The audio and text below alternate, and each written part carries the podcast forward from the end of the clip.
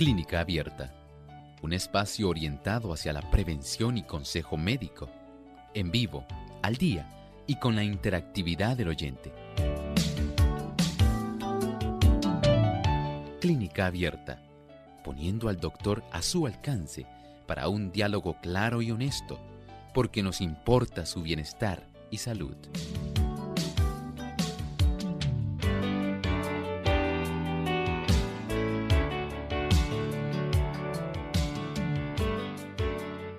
De los tipos más comunes de infecciones de transmisión sexual. Hoy en Clínica Abierta vamos a estar hablando acerca de las verrugas genitales.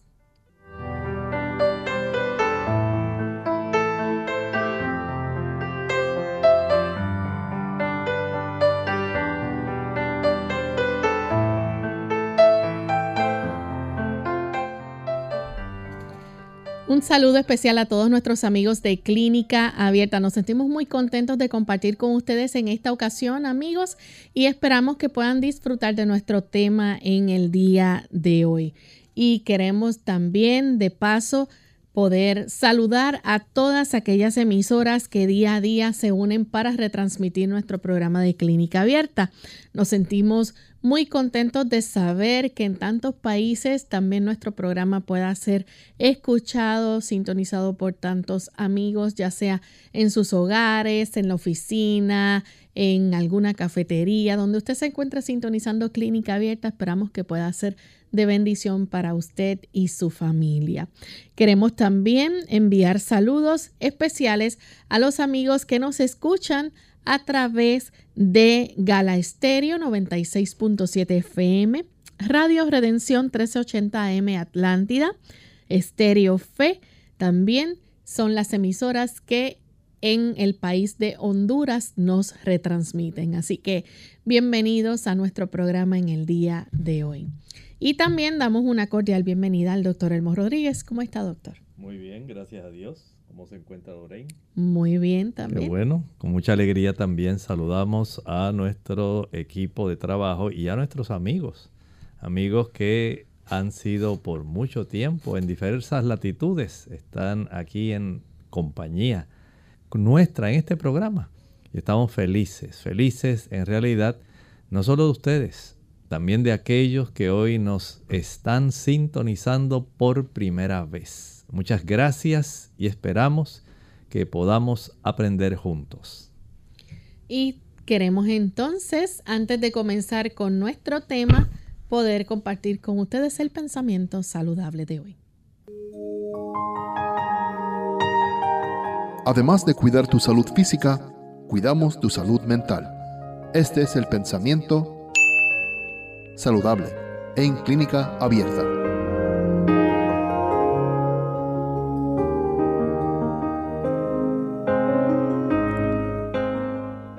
La enfermedad no sobreviene nunca sin causa.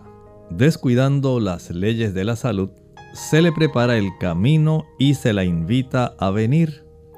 Muchos sufren las consecuencias de las transgresiones de sus padres. Si bien no son responsables de lo que hicieron estos, es, sin embargo, su deber poder averiguar lo que son o no son las violaciones de las leyes de la salud. Deberían evitar los malos hábitos de sus padres y por medio de una vida correcta ponerse en mejores condiciones. Así es como funciona en realidad el que nosotros podamos tener una buena salud. ¿Qué usted está haciendo que le puede estar dañando? Es probable que hayan sido transmitidas ciertos tipos de deficiencias y que usted tenga unas propensiones hacia ciertas enfermedades o que tenga unos órganos que no estén funcionando adecuadamente porque usted heredó cierto grado de daño.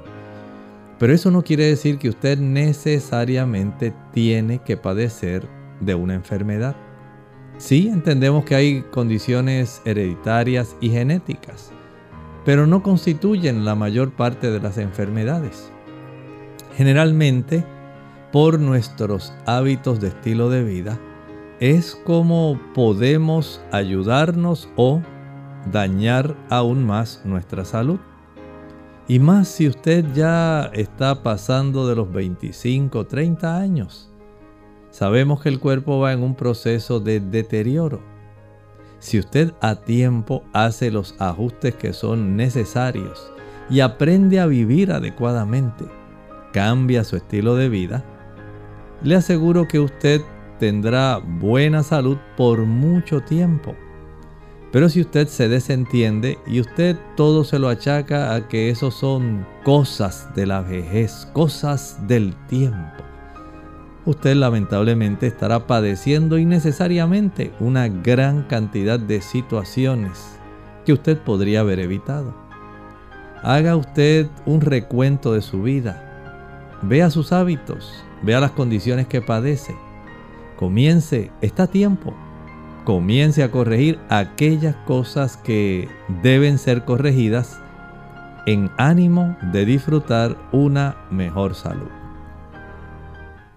Agradecemos al doctor por compartir con nosotros el pensamiento saludable de hoy.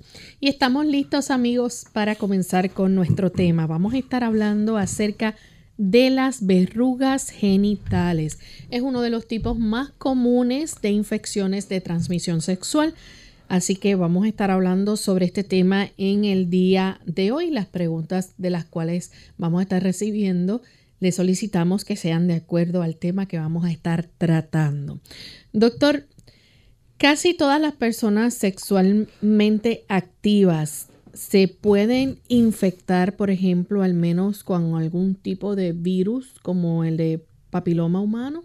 Sí, la respuesta es afirmativa. Es así.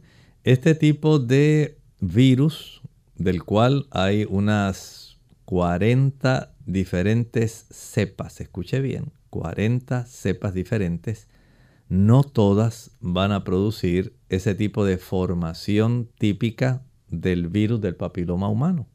Pero sí hay aproximadamente cerca de unas 6 aproximadamente que son las más activas.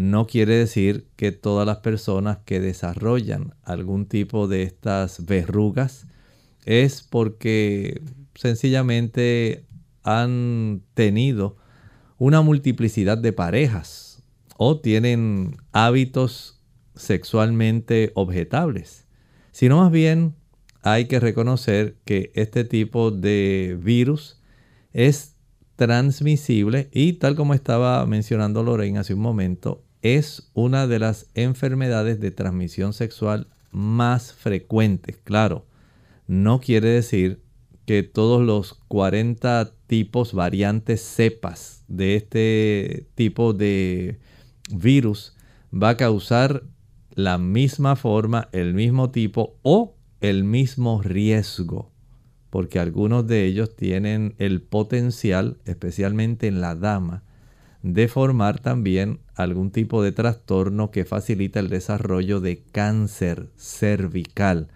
Por lo tanto, aunque es frecuente que muchos de estos eh, tipos de virus puedan ser transmitidos en las relaciones sexuales, no todos van a dar lugar al desarrollo de verrugas genitales, pero sí las verrugas genitales generalmente, casi en el 99% de las veces, se van a desarrollar a consecuencia de relaciones sexuales.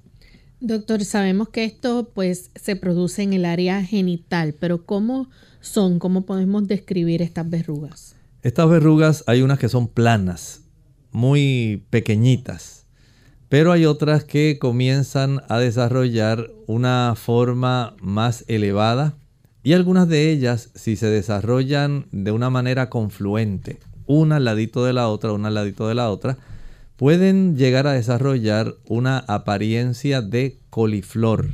Así básicamente se le puede llamar a esta formación.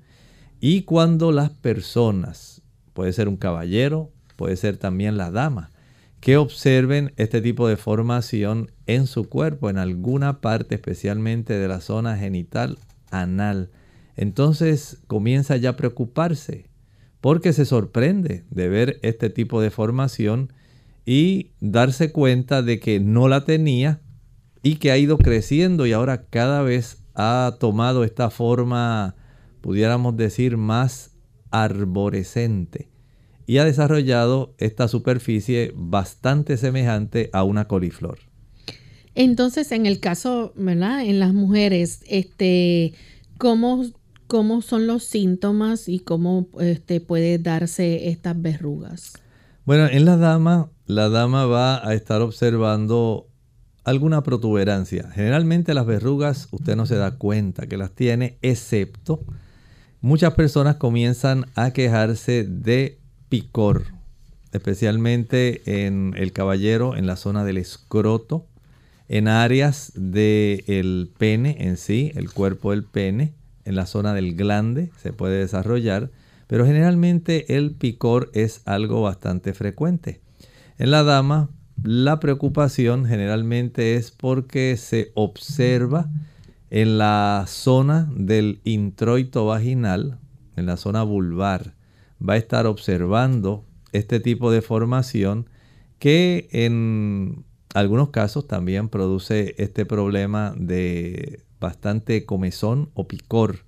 Pero generalmente es la formación lo que más le preocupa y lo que hace que generalmente la dama vaya en busca de ayuda. Y los síntomas entonces de esta verruga, sabemos que entonces este, va a tener picor. ¿Puede llegar a tener algún tipo de sangrado? Bueno, si esta, este tipo de formación se lesionara, si afectara generalmente donde está implantada, de la zona de donde crece, en la mucosa, Recuerden que tiende más a salir en la dama en el área eh, del introito vaginal y también en la zona de las paredes de la vagina, en la zona del cuello, en el cervix en sí del útero. Y estas áreas, si ocurre por ejemplo una fricción muy fuerte durante el acto sexual, es probable que pueda facilitar el que se pueda desarrollar algún tipo de sangrado. No necesariamente tiene que ser así, algunos casos son de pequeñas verrugas que son más bien planas y no ocasiona tanto daño, pero hay otros casos donde ya la formación a medida que ha crecido va a facilitar entonces que haya este tipo de superficie más áspera que protruye hacia la zona del canal del conducto vaginal y sí puede producir cierto grado de sangrado o en el caballero, si lo ha desarrollado en el glande, en el cuerpo en sí del pene, puede desarrollar también en momentos de relación sexual, puede desarrollar algún sangrado. Doctor, hay más de 40 cepas del virus de papiloma humano. Así es. No todas, como dije, son capaces de desarrollar, por ejemplo, esta forma típica de coliflor eh, y no todas tienen tampoco el poder desencadenar el desarrollo de un cáncer, por ejemplo, un cáncer cervical, un cáncer del cuello del útero en la dama. Y este tipo de verrugas, que pudiéramos decir en cierta forma pudieran conceptuarse normales, porque muchas de ellas hasta desaparecen por sí solas. Algunas son muy pequeñitas, pero hay otras que no son tan pequeñas y que tienen el riesgo potencial de convertirse en un proceso cancerígeno. Vamos a hacer nuestra primera pausa, amigos, y cuando regresemos vamos a seguir hablando más sobre este tema. No se vayan, regresamos en breve.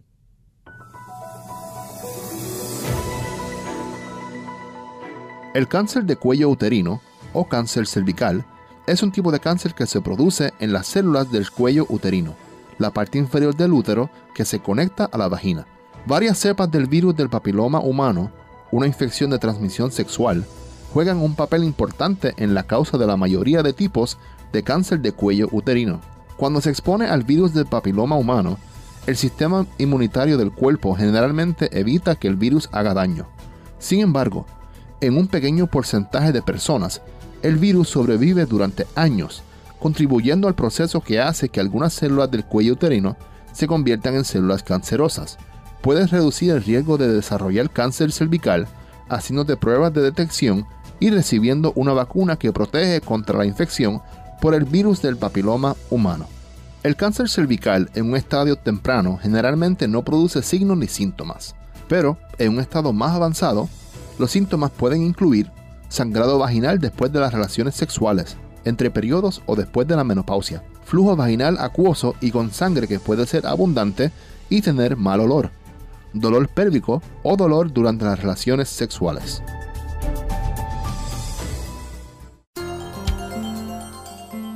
Cada órgano del cuerpo conserva parte de los nutrientes para mantener sus diferentes partes en acción. El cerebro se le debe proporcionar su parte, a los huesos su porción. El gran maestro constructor está obrando en cada momento para suplir lo necesario a cada músculo y tejido desde el cerebro hasta la punta de los dedos de las manos y los pies a fin de dar vida y fortaleza. Cáncer de la piel. Hola, les habla Gaby Zabalúa Godard con la edición de hoy de Segunda Juventud en la Radio, auspiciada por AARP. Los latinos venimos en todos los colores y es el color lo que nos hacía pensar que estábamos asegurados contra el cáncer de la piel. Seguramente los latinos que son rubios con ojos claros saben que están a riesgo de contraer cáncer de la piel si sufren de quemaduras de sol, pero muchos hispanos creemos que la piel trigueña nos protege. Un estudio de la Universidad de California del Sur advierte que los latinos están siendo diagnosticados con melanoma, el peor tipo de cáncer de la piel, y se les está encontrando tumores grandes. Las personas con tumores más pequeños o más nuevos sobreviven unos 10 años, pero las personas que tienen tumores grandes solo tienen un 40% de posibilidades de sobrevivir. Aunque el número de latinos diagnosticados aún sigue siendo bajo, la tasa se ha triplicado en los últimos 15 años. Los investigadores creen que los latinos generalmente no conocen los factores de riesgo. Miles Cockburn, el autor del estudio, dice que hay que dar publicidad a esta información para que la gente pueda aprender a hacerse su propio examen y someterse a una revisión médica. El patrocinio de AARP hace posible nuestro programa. Para más información, visite www.aarpsegundajuventud.org www.aarpsegundajuventud.org Ya estamos de vuelta en Clínica Abierta, amigos. Hoy estamos hablando acerca de las verrugas genitales y antes de la pausa el doctor nos estaba explicando, ¿verdad?, cómo es que suelen aparecer este tipo de virus o verrugas genitales tanto en las damas como en los caballeros. Hablamos de una enfermedad de eh, transmisión sexual y queremos este, destacar, ¿verdad?, que eh, estas verrugas tienden a tener un parecido como a la coliflor. Antes de la pausa, el doctor nos mencionaba que entre los síntomas podemos ver que puede causar eh, comezón o picazón puede llegar a tener algún tipo de sangrado al mantener relaciones sexuales, pero también podemos eh, ver que puede cambiar este, su apariencia en términos de que el color puede estar hinchada el área. Sí, este tipo de formaciones puede facilitar cierto grado de hinchazón. También puede hacer que la piel pueda adquirir un color marrón, más oscuro a veces un color más rojizo. Todo depende, ¿verdad? Aquellas personas que nos ven a través de las plataformas o de las, televisor, las televisoras pueden observar eh, la ilustración que se ha puesto en pantalla en el monitor. Así que pueden tener una idea aproximadamente de cómo luce generalmente las que son eh, en forma así tipo coliflor y que tienen el riesgo, el potencial de desarrollar, por un lado, sangrado, por el otro también eh, las personas se quejan de mucho prurito, mucho picor, y en las damas, cuando se desarrolla este tipo de verrugas, tiende a hacerlo con mucho riesgo en la zona del cuello del útero, en la zona cervical uterina, y tiene también entonces la oportunidad de desarrollar cáncer en esa área. Bien, doctor, hablando más sobre los síntomas, ¿verdad? Este, estas verrugas genitales pueden ser a veces tan pequeñas que pueden ser hasta invisibles. De raras ocasiones se pueden multiplicar. se multiplican, hay unas que son planas, pero hay otras que no se ven. Sencillamente, usted piensa que no me pasó nada, dice la gente. En realidad sí se transmite el virus y usted lo tiene, pero no se logra manifestar. Y el hecho de que no se manifieste no quiere decir que usted no se ha contagiado. ¿Qué es lo que causa entonces este virus de papiloma humano?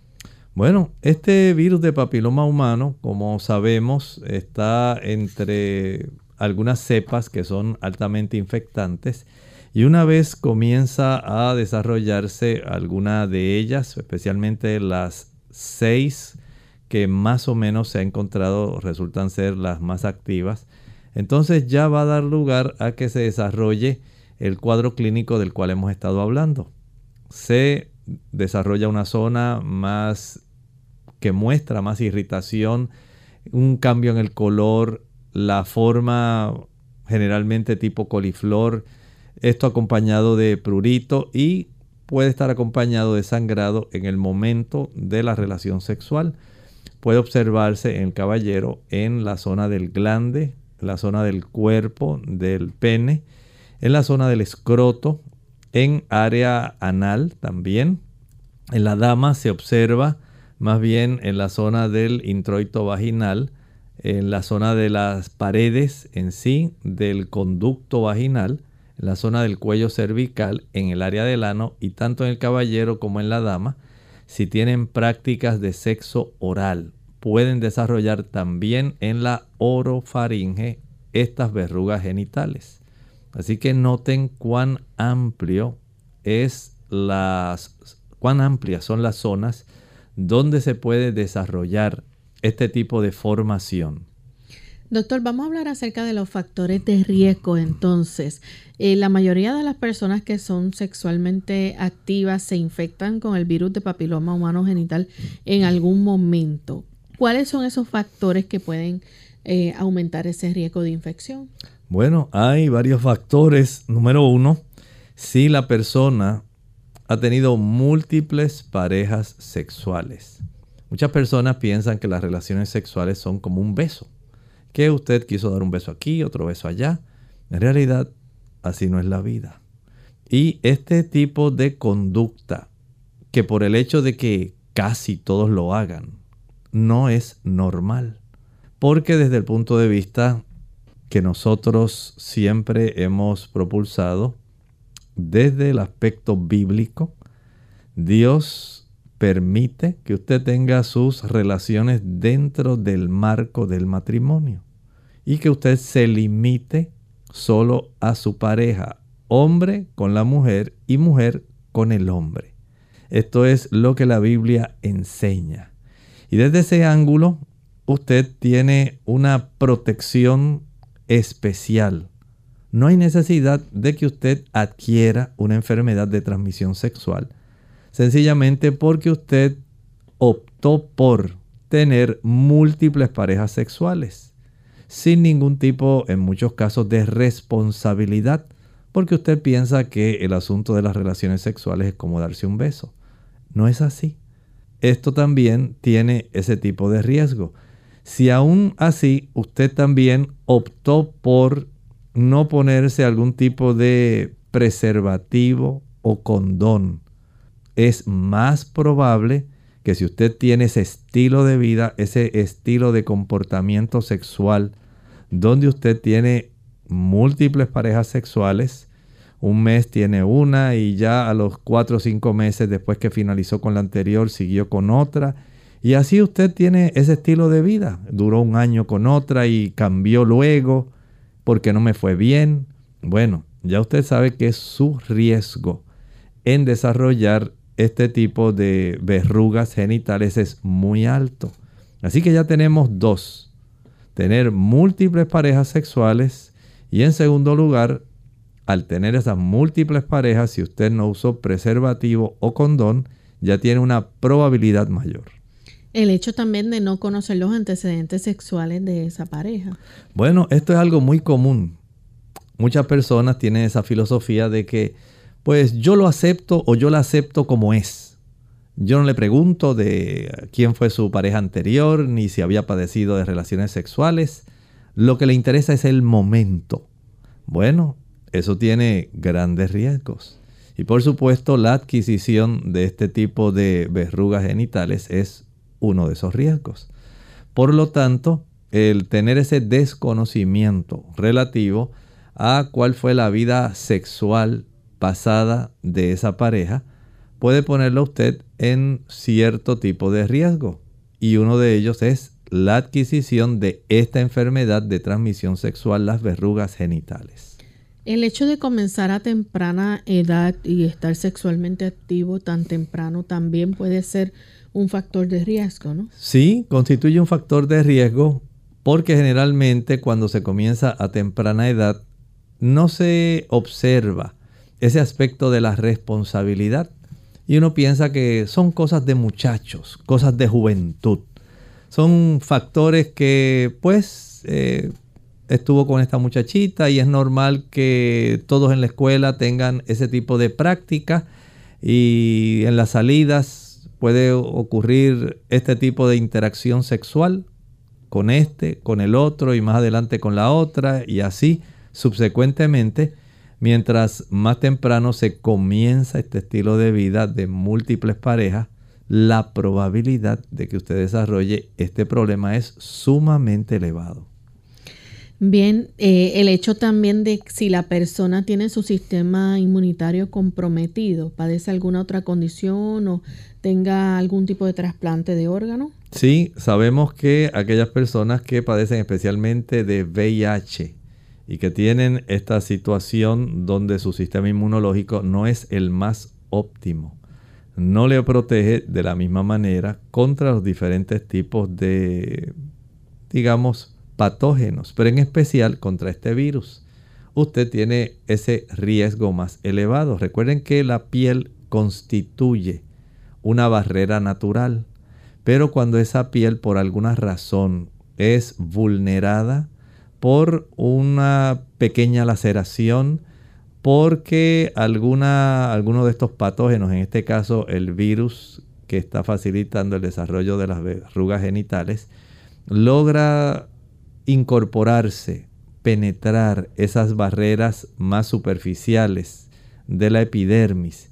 Aunque usted tenga sus tipos de ácidos grasos normales y tenga una química de la piel especial, las mucosas y la superficie de la piel puede ser vulnerada por este tipo de virus que fácilmente encuentra un terreno fértil, un terreno adecuado, especialmente en la persona si lo hace una persona que no tiene tantos riesgos de su sistema inmunológico.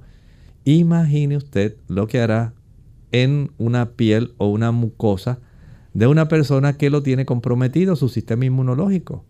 Por ejemplo, el caso de los pacientes de VIH, en los casos de pacientes que están sufriendo alguna quimioterapia, consecuencia de cáncer, y también en pacientes que por alguna razón están inmunológicamente vulnerables, especialmente por algún trasplante de órgano, donde se requieren algunos medicamentos para impedir que el sistema inmunológico de la persona rechace el órgano que se acaba de trasplantar. Entonces hay riesgos también cuando hay actividad sexual bajo estas condiciones que hemos estado exponiendo. Bien amigos, vamos a hacer nuestra segunda y última pausa. Cuando regresemos continuaremos con este interesante tema y si ustedes tienen preguntas las pueden compartir con nosotros. Ya volvemos. ¿Los cigarrillos light son más perjudiciales? Hola, les habla Gaby Zabalúa Godard en la edición de hoy de Segunda Juventud en la radio auspiciada por AARP. ¿Fumás? ¿O solo acostumbras cigarrillos light para que no sean tan dañinos? Cuando era pequeña mi abuela decía que no había peor ciego que el que no quería ver y en el caso del hábito de fumar, este dicho se acerca mucho a la realidad. Muchas personas piensan que los cigarrillos light son menos perjudiciales para la salud o que representan una mejor alternativa para dejar de fumar. Nada más alejado de la realidad. Está comprobado que el riesgo de contraer cáncer en el pulmón es el mismo en fumadores de cigarrillos con bajo contenido de alquitrán, dado que en un intento de recibir la misma dosis de nicotina se fuman mayor cantidad de cigarrillos, se inhala el humo más profundamente y se fuman los cigarrillos hasta la colilla. De la misma manera, lo anterior aplica a los cigarrillos mentolados, que inclusive pueden ser aún más peligrosos. Según la Asociación Americana del Cáncer, el mentol agregado produce una sensación de frescura en la garganta, lo cual disminuye el reflejo de la tos o de la resequedad. En resumidas cuentas, el fumar implica un alto riesgo a sufrir graves problemas de salud y no existe una manera segura de consumir tabaco. El patrocinio de AARP hace posible nuestro programa. Para más información, visite www.aarpsegundajuventud.org www.aarpsegundajuventud.org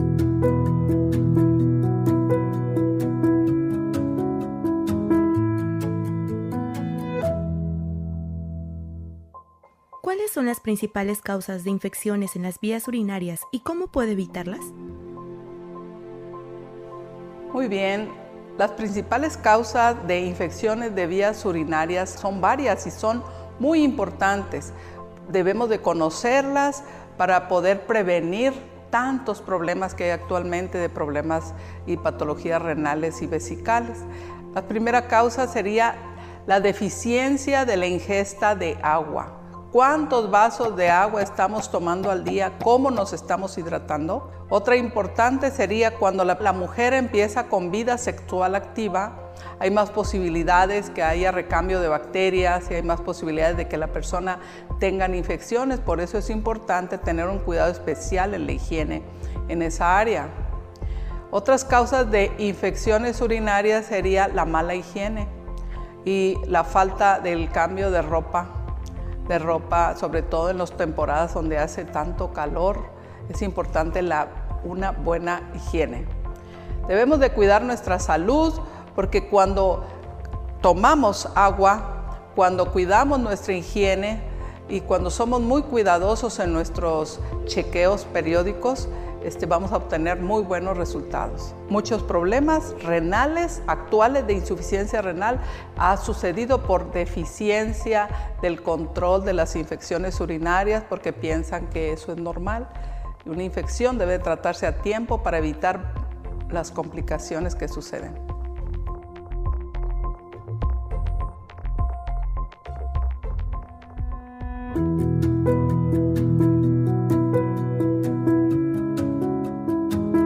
Conservando la fruta y verdura fresca. Hola, les habla Gaby Zabalúa Godard en la edición de hoy de Segunda Juventud en la Radio, auspiciada por AARP. Una de mis partes favoritas del supermercado es la sección de frutas y verduras. El rico colorido y aroma de las frutas y legumbres son una apetitosa invitación a la salud. Sin embargo, el problema principal de los productos perecederos es precisamente su tiempo de vida, y como lo ideal es consumirlos lo más frescos posibles, compremos solo lo que vamos a comer de inmediato. No obstante, cuando por falta de tiempo debemos hacer las compras cada semana, hay algunos consejos que nos pueden ayudar. Si eres como yo, que acostumbras a hacer todas tus vueltas en un día, procura poner en tu cajuela una hielera para guardar las frutas y verduras. Así si tienes planeado seguir haciendo encargos, tus productos se mantendrán frescos hasta que regreses a tu casa. Otra buena sugerencia es guardar tus productos perecederos en la parte del refrigerador más conveniente. Sabemos que muchos tienen espacios en las puertas para guardar productos como huevos y frascos, pero nuestras frutas y verduras deben estar en la parte más fría de la nevera. Al guardarlas, asegúrate de que estén totalmente secas. Las frutas y vegetales se deben poner en compartimientos separados, ya que las frutas sueltan un gas que causa que las verduras se echen a perder más rápidamente. El patrocinio de AARP hace posible nuestro programa. Para más información, visite www.aarpsegundajuventud.org. Unidos con un propósito, tu bienestar y salud. Es el momento de hacer tu pregunta llamando al 787-303-0101 para Puerto Rico, Estados Unidos 1866 920-9765 y llamadas internacionales al 787-763-7100 o al 787-282-5990. Clínica Abierta, trabajando para ti.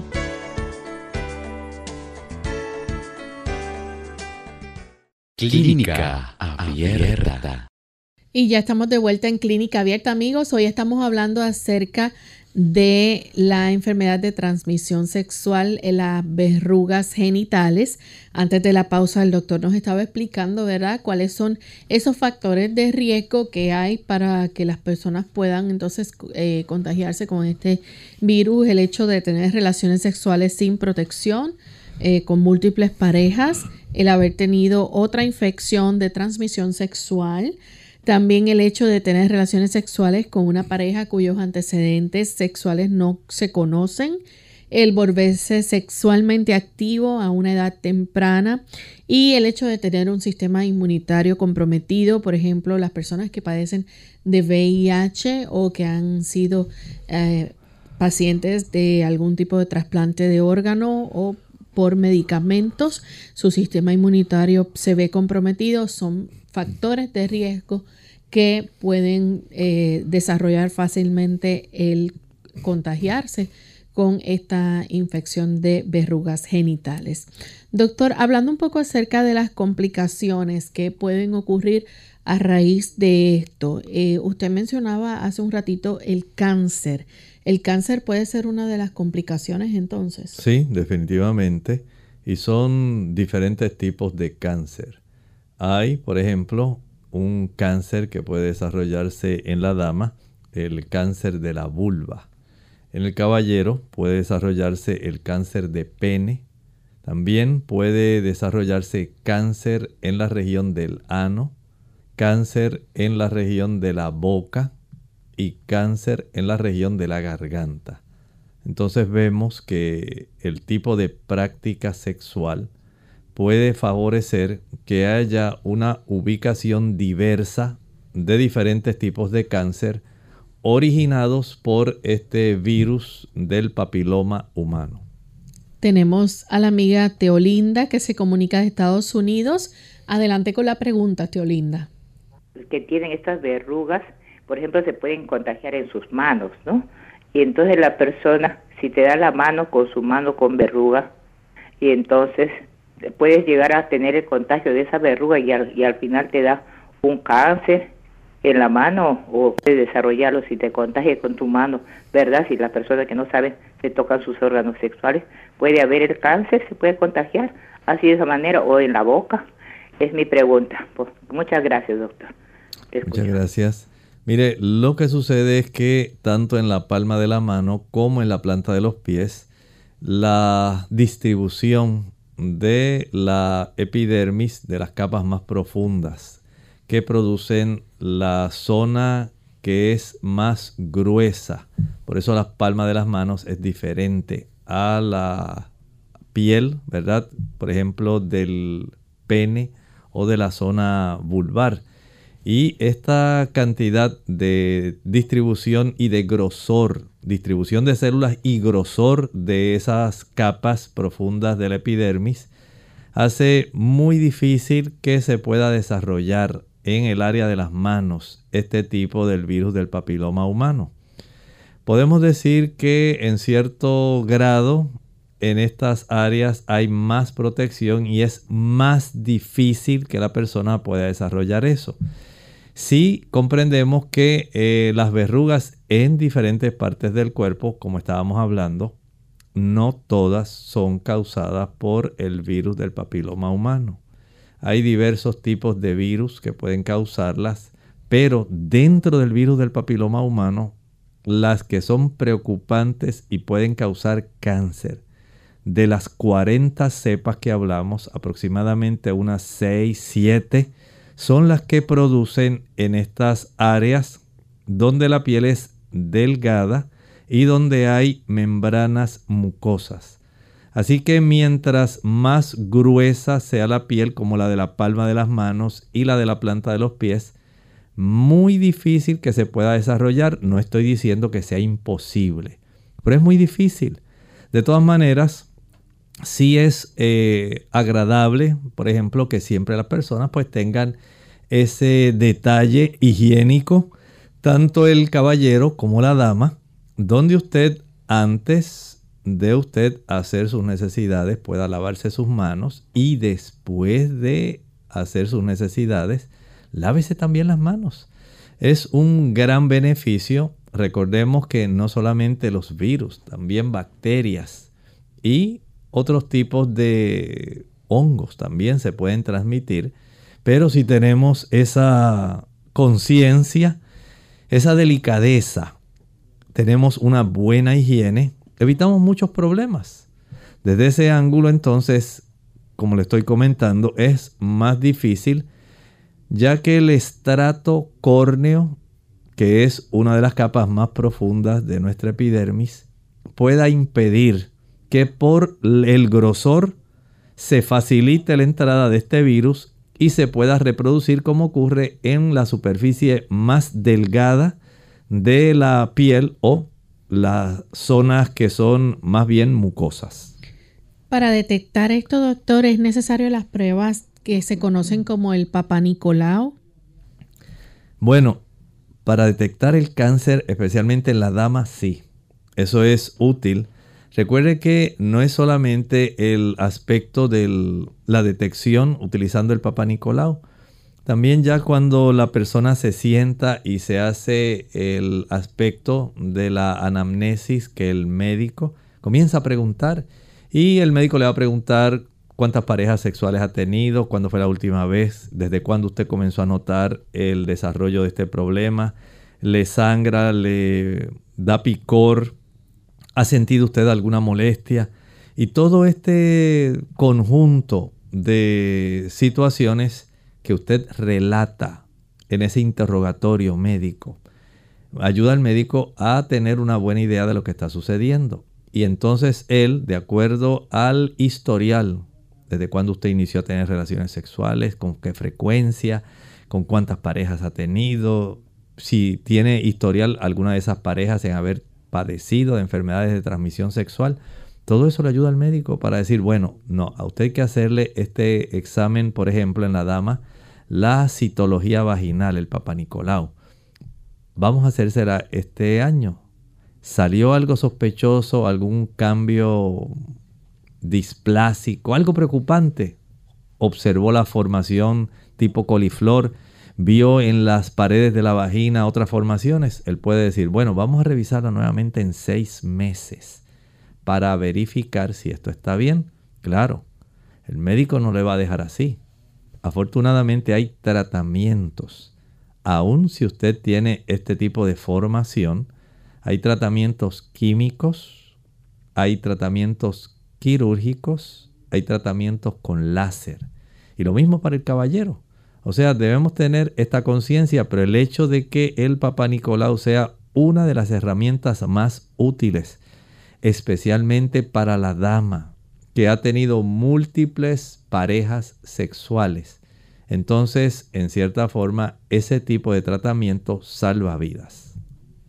Doctor, y si la persona, por ejemplo, está embarazada, ¿esto complica las cosas? Bueno, puede complicar las cosas porque el desarrollo de esta formación en el canal del parto puede producir una cantidad de retracción en la zona del conducto vaginal y sabemos que esto puede limitar la elasticidad de eh, la zona de ese canal del parto, especialmente en la porción que tiene que ver con el conducto en sí vaginal. Y esto puede causar problemas si es muy grande la formación de esta verruga. Pudiera facilitar el sangrado vaginal y en la dama, dependiendo de la ubicación, si esta formación así tipo coliflor se desarrolla muy cerca también del conducto del meato de la uretra, donde está eh, donde la dama principalmente expulsa en esa área la orina y esto obstruye y facilita que haya cierta retención, es más fácil desarrollar infecciones urinarias que pueden poner en riesgo también el embarazo porque se sabe que el desarrollo de infecciones durante el embarazo, infecciones urinarias, pueden desencadenar un trabajo de parto. Bien, ya entonces hablando de cómo nosotros podemos prevenir este tipo de virus o infección, eh, ¿Cuál es el primer consejo que se le puede dar a nuestros amigos? Bueno, generalmente eh, lo primero que queremos resaltar es que usted sea muy cuidadoso. Si usted puede limitar su actividad sexual a su esposa, a su esposo, manténgase dentro de ese rango. Es la zona segura. Pero si usted tiene otra filosofía en cuanto a su actividad sexual, recuerde que el utilizar preservativos y condones es una barrera física para impedir que este tipo de virus pueda infectarle. Sería muy agradable si usted pudiera también en la dama hacerse sus revisiones desde el punto de vista de su papá Nicolau, no pensar que porque el muchacho se veía sano, él no tiene nada, yo sé que es un muchachito de su casa y que es la primera vez.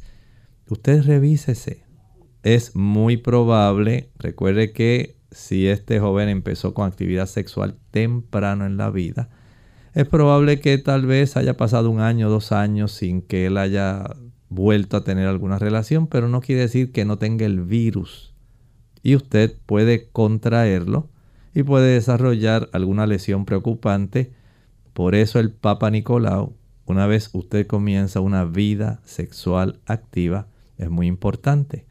También se ha recomendado los centros para el control de, de enfermedades, especialmente en los Estados Unidos, recomiendan que de manera preventiva las niñas ya desde los 9 años puede comenzar a administrarse las vacunas para evitar el desarrollo ulterior dado la gran cantidad de actividad sexual que están teniendo los jóvenes. Ya entre los 11 hasta los 15 años aproximadamente, se recomiendan la administración de dos dosis con un lapso de seis meses de intermedio entre la administración de una y la otra. Ya de los 16 años, básicamente hasta los 25, ya ahí se recomienda la administración de tres dosis, tres dosis de esta vacuna. Y si usted es una persona sexualmente activa y está entre los 15 y los 45 años, entonces usted tiene que hablar con su médico y de acuerdo a su condición, recuerden que hay personas que han sido trasplantadas, otros tienen VIH, otras personas tienen otras situaciones que son inmunocomprometedoras. Y esta persona debe estar entonces sabiendo a qué se expone y si quiere evitarlo, pues cuántas dosis va a necesitar y en qué momento. Usted tiene que hablar con su médico. Y esto es algo sumamente importante, porque si usted no se mantiene dentro de ese marco saludable, ese marco bíblico, donde usted debe tener sus relaciones sexuales cuando usted se casa con su esposo o su esposa, entonces usted se está guardando, se está limitando a que este tipo de situaciones se pueda desarrollar en usted. Tenemos otra llamada, en esta ocasión la hace Nelly de Aguadilla. Adelante, Nelly. Sí, Dios le bendiga. Me cuenta una joven de 37 o 38 años que tiene un hormigueo bien fuerte en la parte vaginal. Este, dice que es desesperante el, sentir del hormigueo que tiene sin poder controlarlo. Eh, quiere saber si tiene que eso que ver con la enfermedad del papiloma y si es alguna otra enfermedad venérea. Eh, tiene algunas verruguitas pequeñitas y que ella, ¿qué puede hacer ella? Muchísimas gracias. Muchas gracias. Es recomendable que pueda ir al ginecólogo. Él va a revisar el área, va a ordenar algunas muestras. Recuerden que hay pruebas específicas del virus del papiloma humano si es que ha estado sexualmente activa, le van a practicar su Papa Nicolau. Eh, aunque en esa área no solamente se desarrolla picor a consecuencia de las verrugas, hay otros agentes que pueden estar facilitando este tipo de prurito o picor vulvar en la dama. Lo más recomendable vaya a su ginecólogo para que le pueda hacer una revisión, haga un buen historial y ordene algunas pruebas. Esto le puede ser útil y protector, diciendo que ya tiene 30 años, pues sería recomendable que haga esto cuanto antes. Bien, este doctor, ¿cuál sería entonces el tratamiento a llevarse a cabo con las verrugas genitales? Este tipo de verrugas eh, tiene una diversidad de tratamientos. Hay una cantidad de sustancias que se pueden utilizar. Eh, son sustancias químicas, son sustancias que se recomienda que se administren por parte del médico. Usted habrá escuchado que hay una serie de productos que se pueden comprar que pueden resultar, eh, digamos, útiles, pero no necesariamente son el tratamiento indicado. Y estos tratamientos en la potencia que funcionan, pues se recomienda que sea el médico el que los administre. Por ejemplo, está el imiquimod. Ahí usted tiene uno de los tratamientos que se administra para poder ayudar a que esta área se pueda en cierta forma proteger más. Está también la podofilina. Ahí tiene otra sustancia química que se aplica. El ácido tricloroacético tiene otra sustancia, pero hay también o en ocasiones se puede requerir algún proceso quirúrgico. A veces se puede usar la crioterapia, la administración de frío. Se congela y se extirpa. También se usa la electrocauterización y directamente entonces la escisión quirúrgica. De esta manera, la persona puede quitar esta formación pero no quiere decir que el virus desapareció de su cuerpo. Y no hay medicamento natural. Y no hay medicamento natural para quitar esto ni para erradicar ese virus de su cuerpo. Bien amigos, hemos llegado al final de nuestro programa. Agradecemos a todos la sintonía. Esperamos que mañana nuevamente nos puedan acompañar. Vamos a tener nuestro segmento de consultas de cualquier tema, así que no importa eh, la pregunta que usted tenga en el día de mañana la puede llevar a cabo. Nosotros hemos llegado al final de esta edición, pero queremos compartir con ustedes este pensamiento final. En el mensaje que se está llevando a cabo en alta voz para que lo escuche todo el mundo, a toda nación, tribu, lengua y pueblo, es el primer ángel del cual habla Apocalipsis 14:7. Dice allí, temed a Dios y dadle gloria no es solamente reconocer su grandeza, su soberanía, su poder, es también reconocer que ese Dios grande que nos ha dado la vida, que nos ha creado, que nos ha redimido y que nos sostiene. Es un Dios que va a realizar algo muy importante. Continúa diciendo el versículo 7, porque la hora de su juicio ha llegado.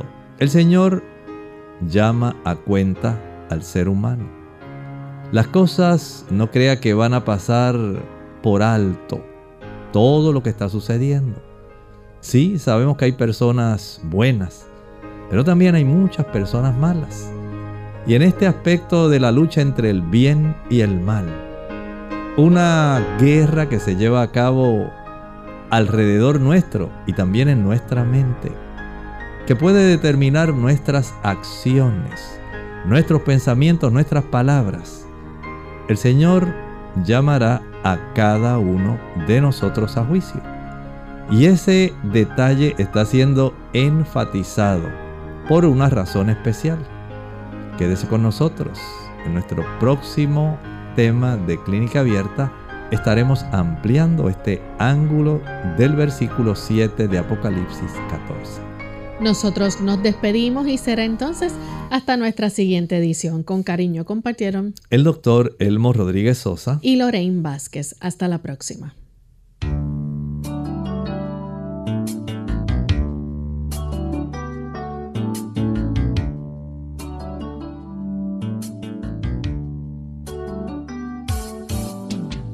Abierta.